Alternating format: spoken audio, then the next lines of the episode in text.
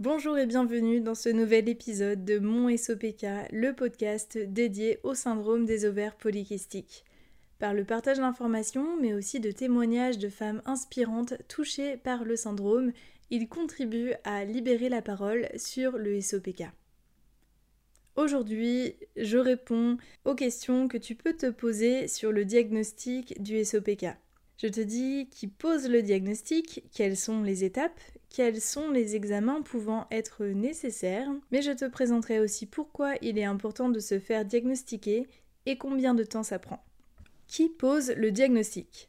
Le diagnostic est obligatoirement posé par un professionnel de santé comme un médecin généraliste, un gynécologue ou un endocrinologue. Concernant maintenant les étapes du diagnostic du SOPK, généralement elles vont être les suivantes. Premièrement, tu observes des symptômes anormaux, par exemple des cycles irréguliers, une hyperpilosité, de l'acné, des maux de tête, de la fatigue, etc. Tu vas en parler à ton médecin généraliste qui va chercher quelle est l'origine de tes maux. Alors, des examens te seront prescrits pour avoir davantage d'informations sur ton état de santé. Au vu des résultats, ton médecin généraliste va pouvoir déterminer l'origine de tes maux. Il vérifiera qu'aucune autre maladie ne puisse être à l'origine de tes symptômes. Dans le cas où aucune autre maladie n'est responsable de tes symptômes et que tu remplis les critères de Rotterdam, ton médecin généraliste pourra poser le diagnostic du SOPK. Il pourra te conseiller un suivi particulier auprès d'autres professionnels de santé en fonction de tes problématiques et besoins. Passons maintenant aux critères de diagnostic. Afin d'encadrer le diagnostic du SOPK, des experts se sont réunis à Rotterdam. Ils ont déterminé les critères, nommés critères de Rotterdam, devant être remplis pour conclure au diagnostic du SOPK. Il a été décidé que le diagnostic pouvait être posé si au moins deux des trois critères suivants sont observés. L'anovulation chronique, l'hyperandrogénie et un ou deux ovaires à l'aspect polykystique. je vais détailler un petit peu plus chacun des critères. Premièrement, l'anovulation chronique. Alors, l'anovulation signifie que l'ovulation n'a pas lieu, et chronique signifie que cela se répète et que ce n'est pas passager.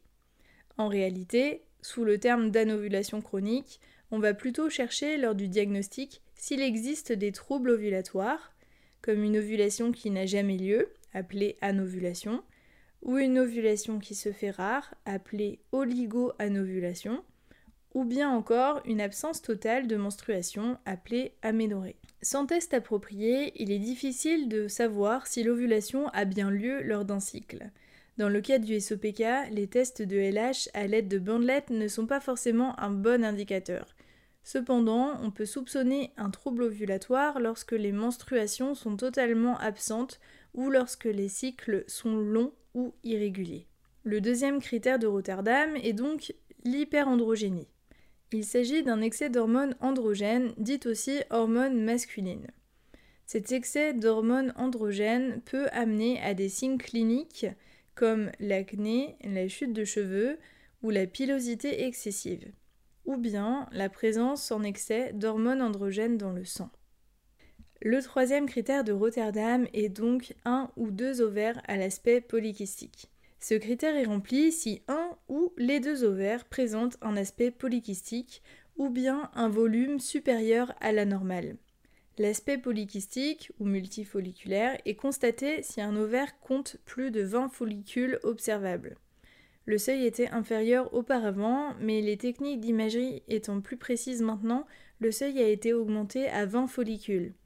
La surface et le volume des ovaires peuvent quant à eux être estimés par les outils d'imagerie. Concernant maintenant les examens nécessaires au diagnostic du SOPK, ils vont vraiment dépendre de ta situation et des informations déjà en possession du professionnel de santé que tu consultes. Généralement, ils peuvent inclure une ou plusieurs analyses de sang, une échographie abdominopelvienne ou endovaginale, et aussi l'observation clinique par un professionnel de santé. Concernant l'analyse de sang, elle a deux utilités. Elle permet de conclure à une hyperandrogénie dans le cas où certains dosages d'hormones androgènes sont supérieurs à la normale, mais elle permet aussi de vérifier l'absence d'autres maladies selon les dosages demandés par le professionnel de santé. Concernant maintenant l'échographie, elle permet surtout de voir si les ovaires ont un aspect multifolliculaire ou non. Il peut s'agir d'une échographie abdominopelvienne ou endovaginale, autrement appelée intravaginale. Lors de l'échographie abdominopelvienne, une sonde est placée sur le bas-ventre, comme les échographies réalisées lors du suivi d'une grossesse. Au contraire, lors de l'échographie endovaginale, une sonde est insérée dans le vagin. Si tu ne souhaites pas d'échographie endovaginale, précise-le à la personne qui rédige l'ordonnance de l'échographie. Le dernier point est l'observation clinique. Le professionnel de santé que tu auras consulté en vue d'un diagnostic pourra observer si tu as de l'acné sur le visage ou sur le corps.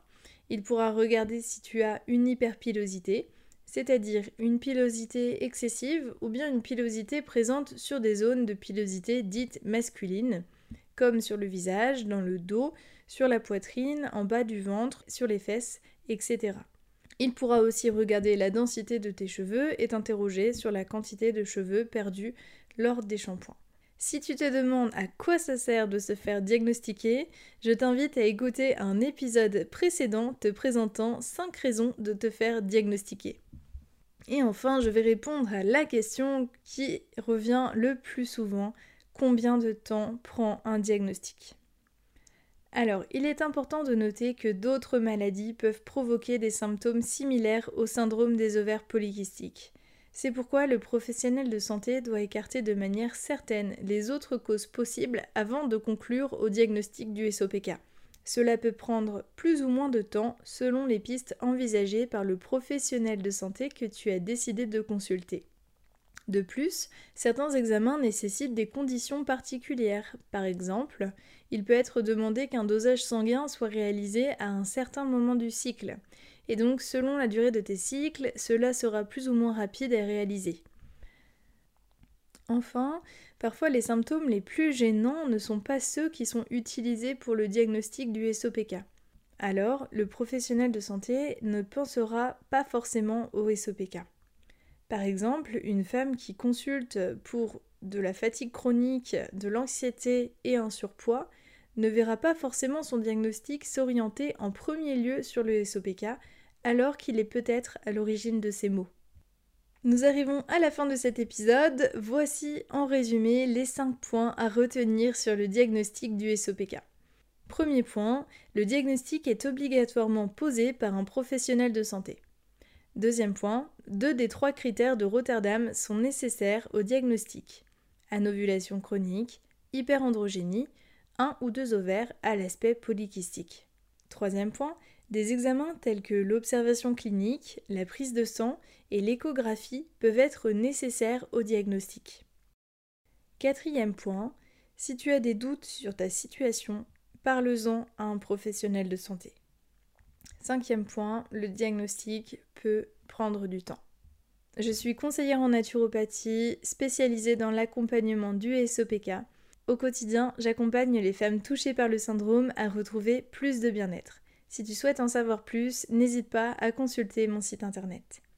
Si tu as apprécié cet épisode et que tu as passé un bon moment avec moi, n'hésite pas à me soutenir en me laissant une note sur Spotify ou Apple Podcast ou en me suivant sur Instagram. Je te souhaite une excellente journée et te dis à très bientôt.